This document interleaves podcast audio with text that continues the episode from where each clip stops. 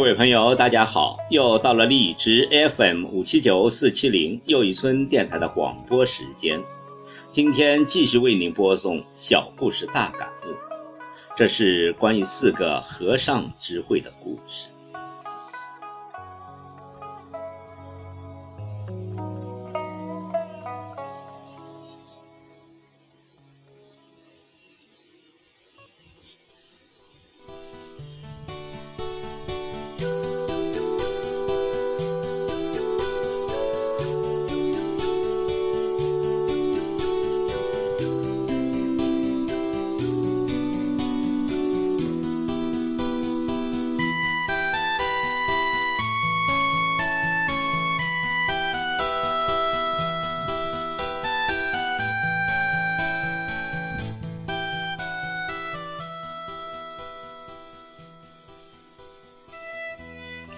第一个故事，天性。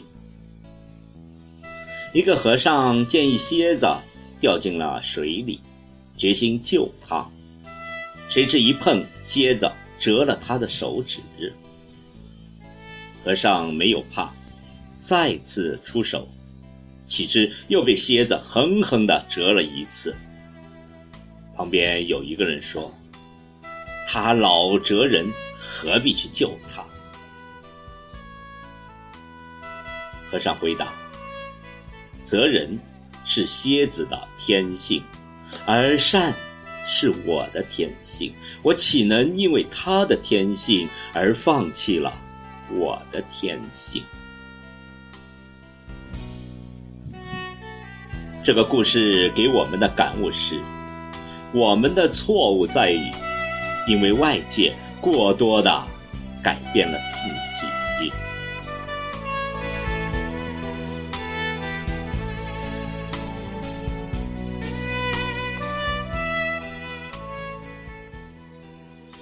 第二个故事，和尚。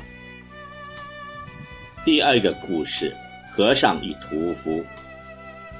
从前有一个和尚跟一个屠夫是好朋友，和尚天天早上起来要念经，而屠夫天天要早起来杀猪。为了不耽误他们早上的工作，是他们约定早上互相叫对方起床。多年以后，和尚和屠夫相继去世了。屠夫上了天堂，而和尚却下了地狱。这是为什么呢？因为屠夫天天做善事，叫和尚起来念经；相反的，和尚天天叫屠夫起来杀生。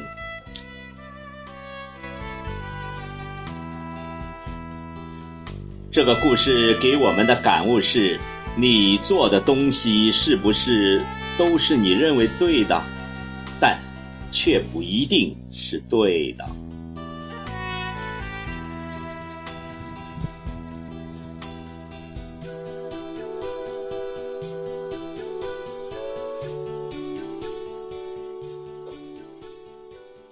第三个故事。老和尚和小和尚云游四方，途中遇到一条河，见一女子正想过河，却又不敢过。老和尚便主动的背该女子淌过了河，然后放下女子，与小和尚继续赶路。小和尚不禁一路的嘀咕：“师傅怎么了？”竟敢背一女子过河，一路走一路想，最后终于忍不住了，说：“师傅，你犯戒了，怎么背了女人？”老和尚叹道：“我早已放下了，你却还放不下。”这个故事给我们的感悟是：君子坦荡荡，小人长戚戚。心胸宽广，思想开朗，遇事拿得起，放得下，才能永远保持一种健康的心态。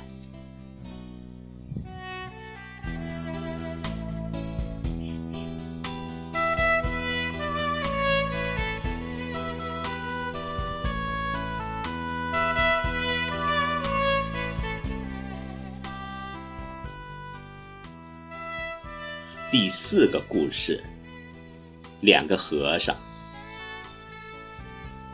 有两个和尚分别住在相邻的两座山的庙里。这两座山之间有一条溪，于是这两个和尚每天都会在同一时间下山去溪边挑水，久而久之变成了好朋友。就这样，时间在每天挑水中。不知不觉的，已经过去了五年。突然有一天，左边的这座山的和尚没下山挑水，右边的那座山的和尚心想：他大概睡过头了吧，便不以为意。哪知道第二天，左边的这座山的和尚还是没有下山挑水。第三天也一样。一个星期过去了，直到过了一个月，右边的那座山的和尚终于受不了了。他心想：“我的朋友可能生病了，我要去拜访他，看看能帮上什么忙。”于是他便爬上了左边的这座山，去探望他的老朋友。等他到了左边的这座山的庙，看到他老朋友之后，大吃一惊，因为他的老朋友正在庙前打太极拳，一点也不像一个月没喝水的人。他很好奇地问：“你已经一个月没有下山挑水了，难道你可以不用喝水吗？”左边这座山的和尚说。来来来，我带你去看。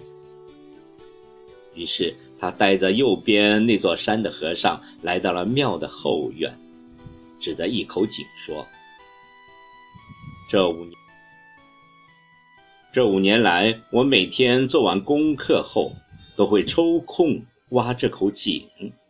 即使有时很忙，能挖多少就算多少。”如今终于让我挖出了井水，我就不用再下山挑水了。我可以有更多的时间练习我喜欢的太极拳。